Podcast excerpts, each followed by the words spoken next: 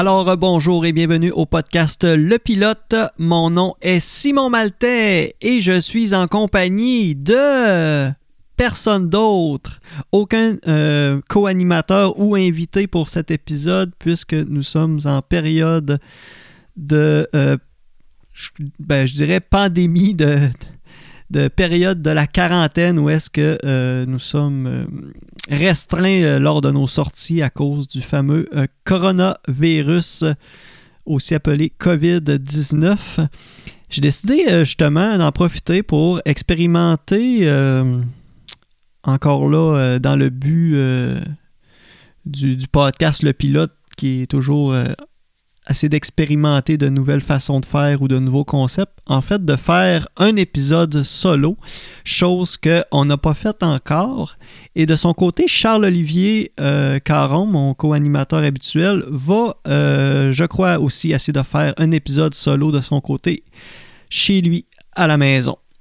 Euh, sinon, pour aujourd'hui, j'ai décidé de- d'en profiter justement pour... Je vais vous parler euh, ben, J'avais déjà mentionné un peu euh, au préalable dans les épisodes euh, précédents que je m'apprêtais à me faire faire la vasectomie, qui est une méthode contraceptive assez efficace. Alors, je vais faire un petit peu aussi un récapitulatif des moyens de contraception. Je vais vous parler de mon histoire personnelle et des raisons pour lesquelles j'ai décidé de procéder à euh, la vasectomie. Je vais vous parler de mon expérience euh, de l'opération, de comment ça s'est passé, tout ça, et je vais vous parler aussi de l'après-vasectomie. Premièrement, si je fais un petit récapitulatif des moyens de contraception, les méthodes contraceptives, en fait, il existe 8, euh, 6, 7 euh, grandes catégories euh, de méthodes contraceptives. Il y a les méthodes hormonales. Et euh, parmi ceux-là, là, dans toutes les méthodes contraceptives, il y en a certaines que j'avais même jamais entendu le nom. Donc, je vais vous les énumérer tranquillement.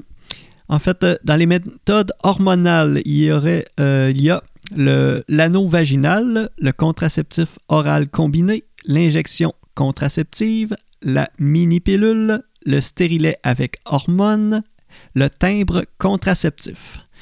En fait, il y en a beaucoup là-dedans qui euh, semblent se ressembler, dont euh, le contraceptif oral combiné, c'est- c'est-tu la même affaire que la mini-pilule? Là, je sais pas, je ne vais pas rentrer dans les détails, mais bref. Sinon, il y a les méthodes barrières. Donc, euh, ça, c'est plus des trucs physiques. Euh, la cape cervicale, le condom externe, le condom interne, le diaphragme et l'EA. Comme on parlait tantôt de... Je vous mentionnais qu'il y avait certaines méthodes que j'avais jamais entendu parler. Ben, l'EA, j'ai jamais entendu parler de ça. Surtout pas à l'époque que j'avais euh, des cours d'éducation sexuelle au secondaire. Sinon, euh, côté stérilet, eh bien, le stérilet de cuivre.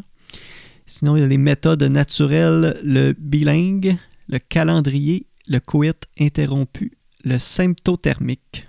Encore là, symptothermique, je n'ai aucune idée, mais je ne veux pas rentrer là-dedans parce que je veux pas. euh, je suis là pour parler plus de vasectomie, donc là, je fais juste un petit euh, un survol de tout ça. Sinon, euh, justement, il y a la stérilisation. Donc, on parle ici de ligature des trompes pour les femmes et de vasectomie pour les hommes. Euh, il y a les spermicides qui entrent là-dedans, qui permettent euh, de souvent qui s'agencent avec, euh, je pense, le diaphragme ou des trucs comme ça. là. Et la contraception d'urgence, alors que, mettons, d'une relation sexuelle non protégée, où est-ce que il y aurait un risque de tomber enceinte. En fait, il y a la contraception orale d'urgence et il y aurait un stérilet post-coïtal. Donc, c'est ce qui fait le tour des méthodes qui peuvent être utilisées. Euh, pour ma part, j'ai choisi euh, de finir ma vie avec un seul choix et euh, c'est assez, qui est assez efficace, qui est, qui pas qui n'est pas irréversible. On peut se refaire, rebrancher. Les, les, gens qui le refont, les, les, statistiques sont très rares. je vais vous parler un peu de mon histoire. Moi, je suis père d'un garçon qui va avoir 7 ans le 9 mai. Là, euh, je suis euh, célibataire, je ne suis plus avec la mère de mon fils depuis bientôt 4 ans. C'est fou comment que le temps passe vite. Euh, j'ai décidé de faire ça pour la simple et bonne raison que, bien évidemment, je ne veux plus d'autres enfants. J'en aurais probablement voulu d'autres si euh, moi et sa mère, euh, nous serions encore ensemble et euh, comme ça fait quatre ans, nous en aurions déjà probablement déjà un de peut-être deux, trois ans, je sais pas, un petit garçon, une petite fille, bref. Mais pour des raisons très personnelles, là, que ça me tente pas de, de vivre comme deux, deux familles comme à gérer comme deux. Moi, comme gérer. Parce tu veux, veux pas, avec mon fils et sa mère, même si je peux, avec sa mère, on reste quand même liés pour le restant de nos jours parce que on a cet enfant-là qui nous attache, tu sais. Contrairement à, mettons, une fille où est-ce que tu n'as aucun lien d'attachement, où est-ce que tu n'as pas d'enfant, la relation se termine, et euh, ciao bye, ça finit là, chacun repart de son bord, puis si vous voulez, vous vous voyez plus la face euh, jusqu'à la fin de vos jours. Mais euh, ce que je veux en venir, c'est que je veux, tu sais, comme là, j'ai vraiment une belle relation d'entretien de, de, de, ben, de post-séparation, je dirais. Alors, pour vraiment mettre mes énergies pour entretenir ça, cette relation-là, puis vraiment m'occuper de mon fils à 100%. Je veux pas que mon fils non plus se sente, euh, c'est peut-être une crainte que j'ai, mais qu'il se sente délaissé de par le fait que j'aurais un autre enfant avec une nouvelle conjointe. Euh, avec qui là j'aurais une autre famille à bâtir. Donc je veux pas être comme euh, ce deux fronts en même temps. fait que c'est un peu ça puis motif. Et et les gens aussi, euh, je me fais souvent euh, poser la question, oui, mais si tu rencontres une nouvelle euh, fille, une nouvelle femme qui, qui aimerait avoir des enfants, tout ça, ben moi je lui réponds tout bonnement, ben en étant vasectomisé. Alors là, je veux dire, lorsqu'on est dans, dans les débuts, dans la, fréquentation, je dirais, ben c'est déjà quelque chose qui va être déjà fait qui va déjà être au clair. Donc, euh, c'est sûr que je reviendrai jamais sur ma décision de me refaire rebrancher. Et, et souvent, euh, le pire, c'est que je suis, le genre de gars à, dire il faut jamais dire jamais, mais pour cette raison-là. Pour cette raison-là, je me permets de le dire et d'y croire. Donc, euh, c'est ça, les gens me disent Ouais, mais si tu rencontres une fille qui veut des enfants, puis tout ça, ben moi, premièrement, je veux pas. Euh, si c'est son rêve d'avoir des enfants, un de ses objectifs, un de ses rêves, ben je ne lui empêcherai pas de le réaliser. Si elle, elle, ne se sent pas euh, à l'aise avec ça, si euh, bref, elle accepte pas ça, ben je, je, la retiendrai pas. c'est ses choix, c'est mon choix. Tu sais, souvent, dernièrement, on avait parlé un peu euh, dans l'épisode du Calac. Euh, le, il y a eu beaucoup de, retours sur le débat sur l'avortement et là, il y a euh, beaucoup de mouvements féministes des, femmes et même des hommes. Je veux dire, moi, je trouve ça inconcevable qu'on revienne sur ce débat-là. et il y a eu des, des slogans du genre mon, mon utérus, mon choix, puis ça, c'est excessivement noble, c'est je veux dire, euh, c'est, effectivement, c'est ton choix, tu en fais ce que tu veux. Ben moi, je, vous dirais que mon sperme, mon choix. Parce que souvent, les gens étaient comme, ouais, mais là, si la, feuille la fille en en veut, ouais, mais c'est mon sperme. C'est pas la fille à décider euh, si je l'enfante ou pas, tu sais. alors, c'est un peu ça, tu sais, je, vais faire de mon sperme ce que je veux en faire. et si, comme j'ai dit tantôt, si la fille est pas à l'aise avec ça, moi, je suis très à l'aise, puis je suis très compréhensif d'une fille qui me dirait ben c'est de valeur, ben ça marchera pas pour cette raison-là parce que moi de mon côté, je veux vivre euh, ma vie de famille, je veux bâtir ma famille et tout ça et tout ça et tout ça. Donc euh, moi je vais être bien euh, bien compréhensif avec tout ça. Puis justement, quand tu mets les points, euh, quand tu avances ces points-là dès le début, ben, tu n'as pas de mauvaise surprise par la suite, après, mettons, 5 ou, ben, ouais, mettons, 3, 4, 5, 6 ans, que là, la personne, ouais, ben là, j'aimerais savoir un enfant, puis là, c'est comme, oh, là, on a des, on a bâti de quoi, là, on a une relation, on a entretenu de quoi pendant longtemps, puis là, pour cette raison-là, tout bonnement, on mettrait un terme à tout ça. Donc, je pense que c'est en mettant ça euh, à l'avant-plan dès le début, je pense que ça éviterait ce genre de quiproquo. Alors, c'est pas mal pour ça mes raisons. Euh, sinon, euh, je vais vous parler. je pourrais peut-être vous parler un petit peu de l'histoire de la vasectomie, puisque au Canada, au Canada, la vasectomie est, euh, légalisée depuis euh, au début des années 90. Ça fait pas très longtemps. Et euh, en France, ça fait encore moins longtemps. La vasectomie, la vasectomie est légale depuis seulement 2001. Ce qui veut dire que depuis, euh, ça fait seulement 19 ans que la vasectomie est légalisée en France. Puis euh, auparavant, là, elle était, euh, pour la raison pourquoi elle n'était pas légale, c'est qu'elle était considérée comme de la mutilation corporelle. Un autre point aussi à surveiller avec la, la vasectomie, parce que là, on parle de. Là, je parle beaucoup de contraceptifs pour éviter d'avoir des enfants, mais non seulement ça, c'est que euh, mettons, le, condom euh, est aussi une bonne protection contre les infections euh, sexuellement transmissibles. alors, c'est quelque chose qui est quand même important qu'il faut. Tu te dis, OK, là, je, je, plus, je ne suis plus fertile, mais là, tu te rends compte, tout, je sais pas, tu as une fréquentation tu as une histoire d'un soir. Là, oui, tu ne mettras pas la fille enceinte, mais faut quand même que tu demeures vigilant à te protéger contre euh, les infections transmissibles sexuellement. J'étais censé me faire vasectomiser euh, avant les fêtes. En fait, j'avais pris un rendez-vous euh, au centre hospitalier de Bécomo et c'était censé, je crois, être le 8 décembre. Et lorsque venue la journée même, je me suis fait canceller le matin parce que dans la nuit du 17 au 18 décembre, ben, il y a eu des urgences. Donc les chirurgiens n'étaient plus euh, disponibles pour procéder à, des vasectomies. Et on s'entend qu'ils vont prioriser quelqu'un que la santé est un peu chancelante là, pour pratiquer une chirurgie. Donc les vasectomies, c'est un peu mis de côté euh, rendu là.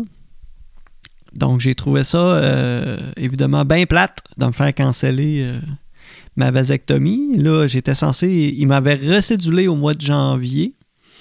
Là, j'ai comme fait bof, non, je vais laisser faire. J'avais entendu parler d'une technique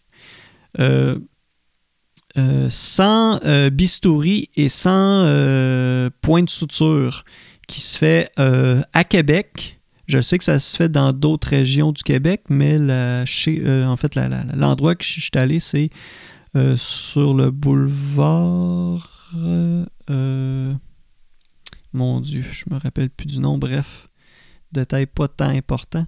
en tout cas, je suis allé à Québec avec. Puis là, j'ai invité, c'est ça, j'ai invité deux de mes chums. Je les ai dit OK, là, je me suis fait canceller à Bécamo.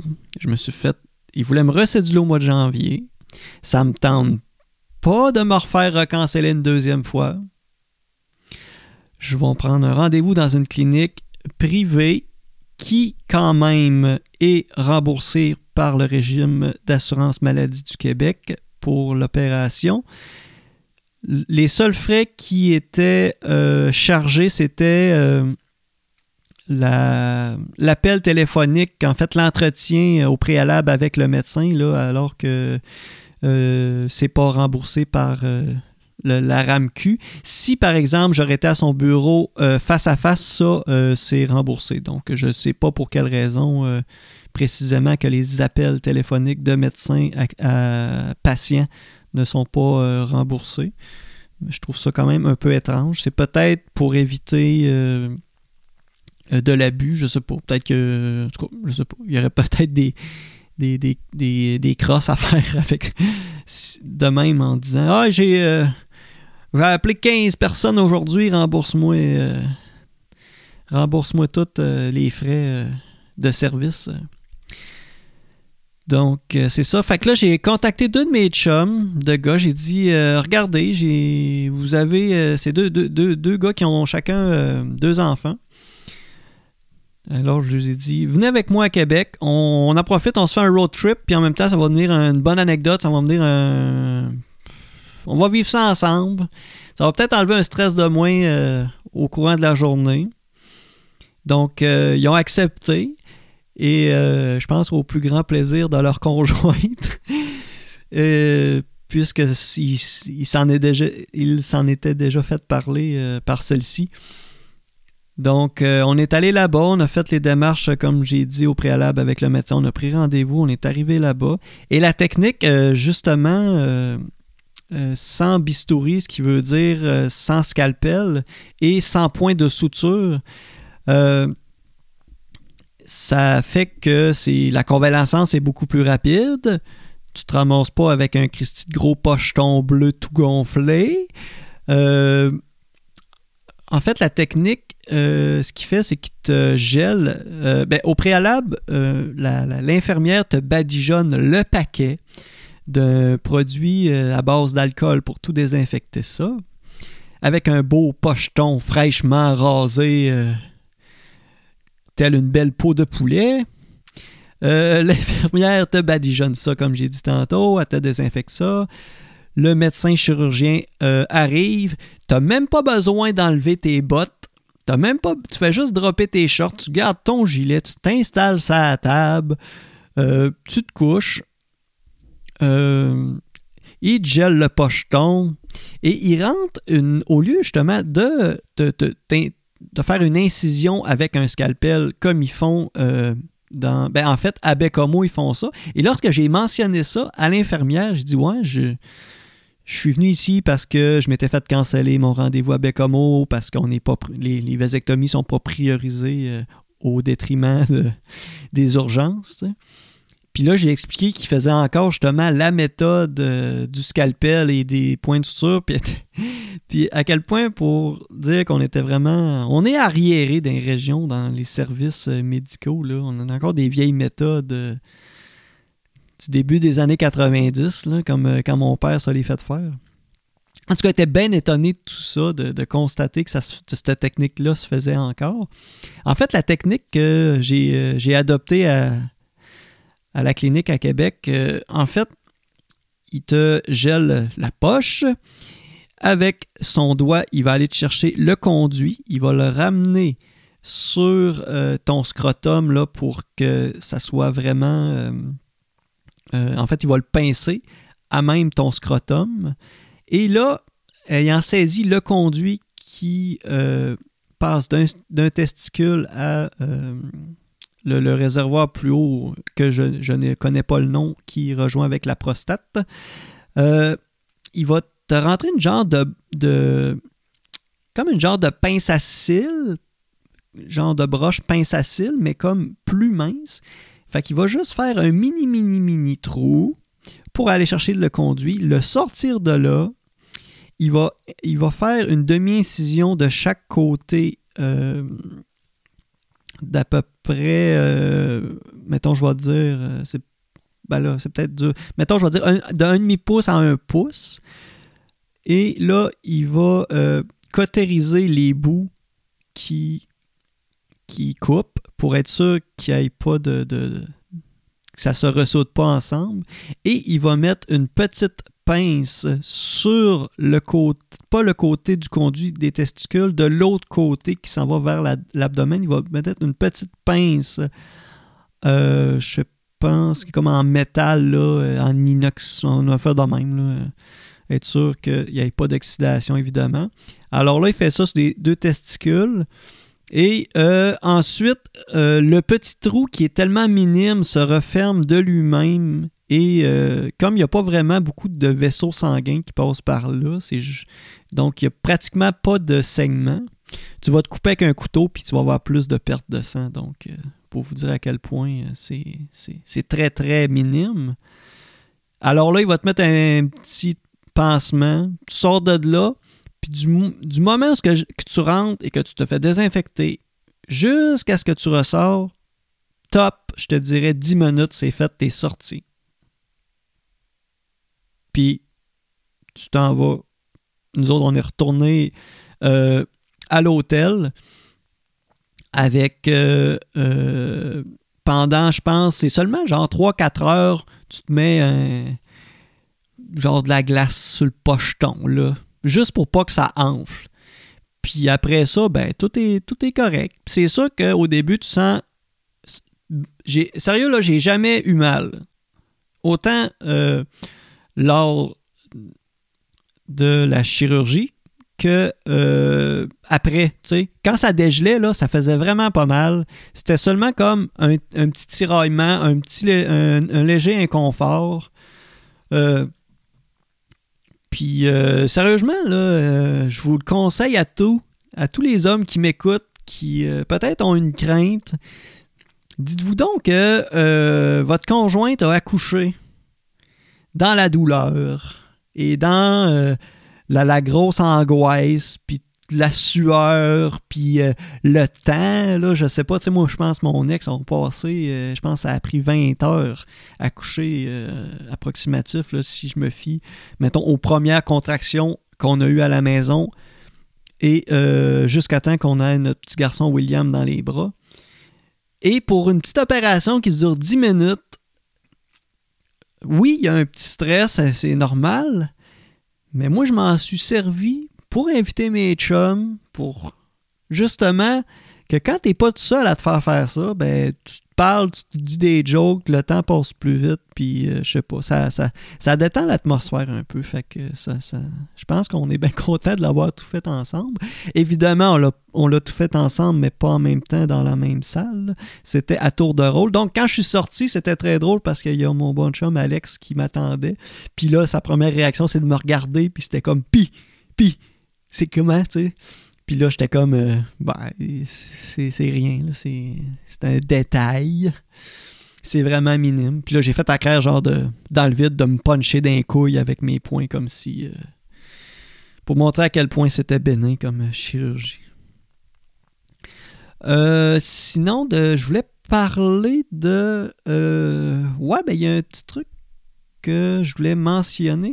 Tu sais, quand on parle de faire la vasectomie, parce que euh, ben souvent, euh, par expérience, les moyens contraceptifs que j'ai le plus entendu souvent parler ou être utilisés, euh, en fait, le condom, la pilule contraceptive pour les femmes et aussi le stérilet ça, c'est ce que je constate moi-même. Je ne suis pas allé faire des recherches sur le pourcentage de femmes qui utilisent la pilule versus euh, le diaphragme, versus le calendrier, versus euh, le stérilet. Moi, personnellement, il me semble, de par mon expérience, de par les gens qui m'ont dit qu'est-ce qu'ils utilisaient, il me semble que c'est les trois principaux euh, moyens de contraception. Et aussi, une autre des raisons pour lesquelles je le fais, non seulement parce que euh, tantôt, je disais que je voulais pas avoir d'enfant, puis là, on me disait, ouais, mais si tu veux rencontrer une fille qui en veut d'autres, ben, faut dire aussi que je vais avoir 34 ans au mois de mai. Ce qui veut dire que lorsque je rencontre une nouvelle fille, ça arrive beaucoup plus souvent que je rencontre une fille qui a déjà un enfant. Donc, plus, que, plus je vais vieillir, moins que je vais rencontrer de filles qui en ont pas et qui n'en veulent. Là, pour le moment, je rencontre du monde. Ben là, je j'ai pas vraiment de fréquentation, mais je veux dire, les, gens qui sont autour de moi ont pratiquement tous des enfants. Donc, je, baigne dans un bassin de gens qui ont déjà des enfants. Mon réseau social, tout le monde qui voulait des enfants les ont. Fait que, veut, veut pas, les gens qui se rejoignent, qui rejoignent ce groupe-là, euh, souvent c'est le cas aussi. Et de plus en plus, je me rends compte que les femmes célibataires pour lesquelles j'aurais peut-être un ou que j'aurais de l'intérêt, ben souvent c'est des femmes justement séparées qui ont déjà leur enfant. Donc euh, ça se règle souvent à ce niveau-là, à savoir si on en voudrait d'autres, euh, elle et moi.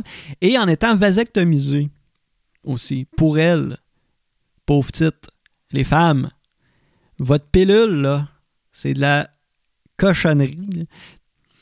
Pour plein de filles qui m'ont euh, dit que ça a tout dé, dé, euh, euh, dérégularisé leurs hormones, tout ça. puis là, j'ai comme justement fouillé là-dessus. Puis c'est la même, la même chose au niveau du stérilet. Tu sais, il y a plein d'effets secondaires. C'est pas normal de se rentrer un stérilet euh, dans euh, l'utérus ou euh, je sais pas la position exactement, c'est où je pense ça bloque les, entrées des trompes de Fallope ou je sais pas trop. En tout cas, mais c'est pas normal de se rentrer un stérilet là.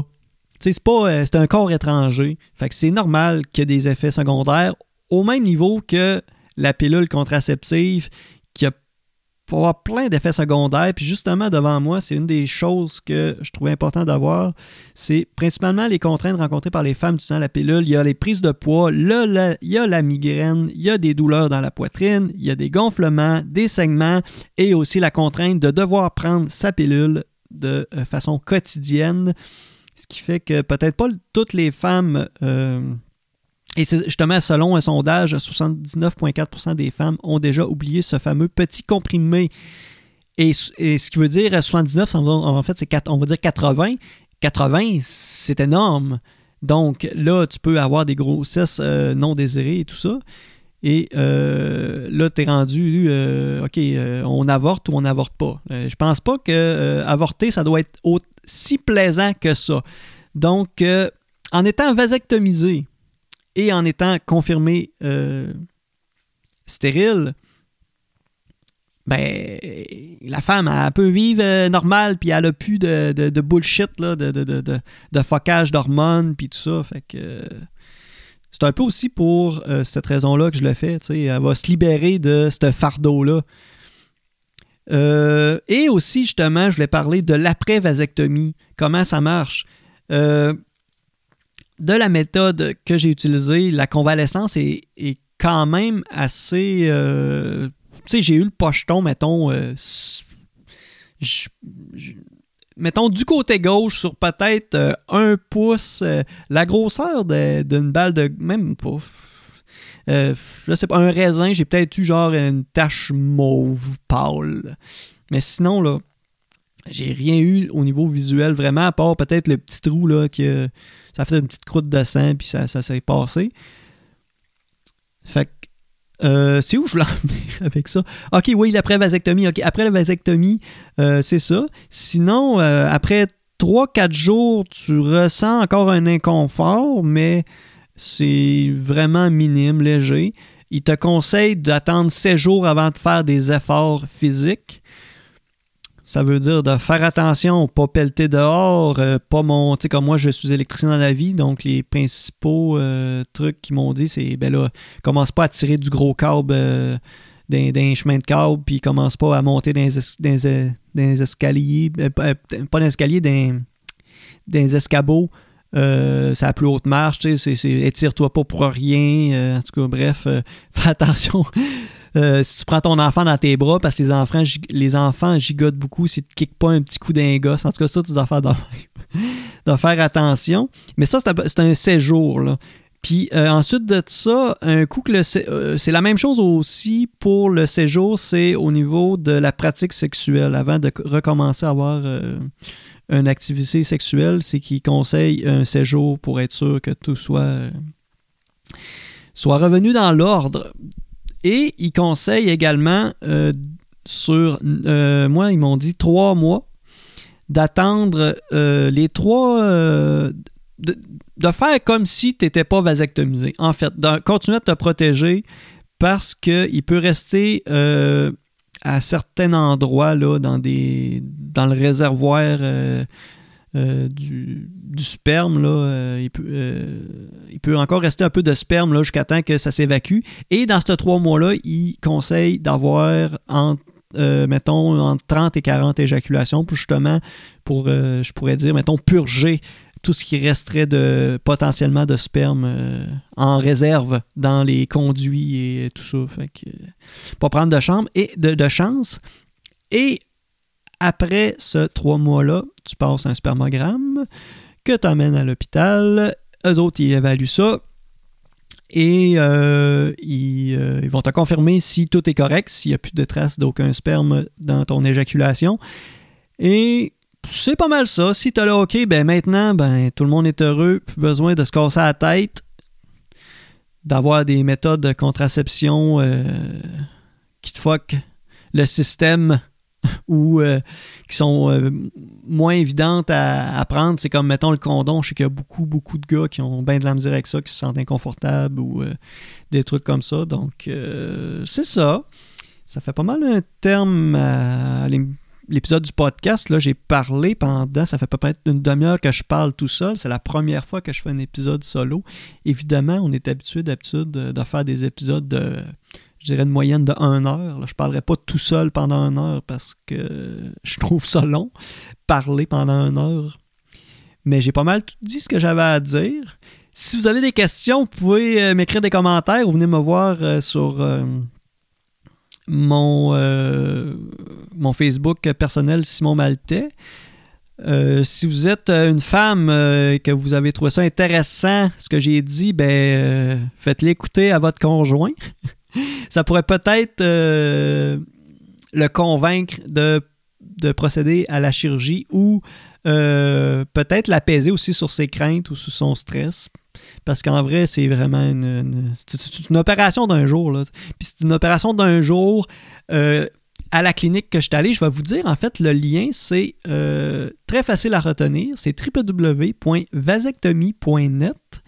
Et si vous allez, qui est le site de la clinique où est-ce que j'ai eu ma vasectomie, et si vous, si vous allez sur YouTube vous, et que vous écrivez euh, euh, vasectomie sans bistouri, sans euh, point de suture, vous devriez tomber dans les peut-être les deux premiers, je pense, je pense que c'est le premier ou en tout cas le deuxième, un vidéo en animation. Là, c'est pas une vraie opération, donc c'est moins, ça fait moins peur. Mais je veux dire, c'est une animation qui montre exactement comment ça se passe.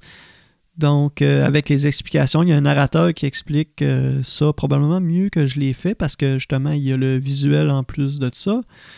Donc, euh, c'est ça. Euh, suivez euh, le podcast euh, si ça vous intéresse de continuer à nous écouter, car on fait souvent, on se garoche d'un bord et de l'autre, nous autres, le podcast Le Pilote. Autant dans les concepts que dans les sujets. Charles-Olivier Caron, de son côté, va sûrement sortir un épisode très bientôt solo, comme je le fais présentement. Le podcast est disponible sur Spotify, Apple Podcasts et Google Podcasts ou Google Play et euh, notre hébergeur Balado Québec. Euh, donc, euh, merci de m'avoir écouté. J'espère que j'ai été très pertinent. Je vais vous souhaiter une bonne semaine, une bonne quarantaine. J'espère vous revoir très bientôt. Bye bye!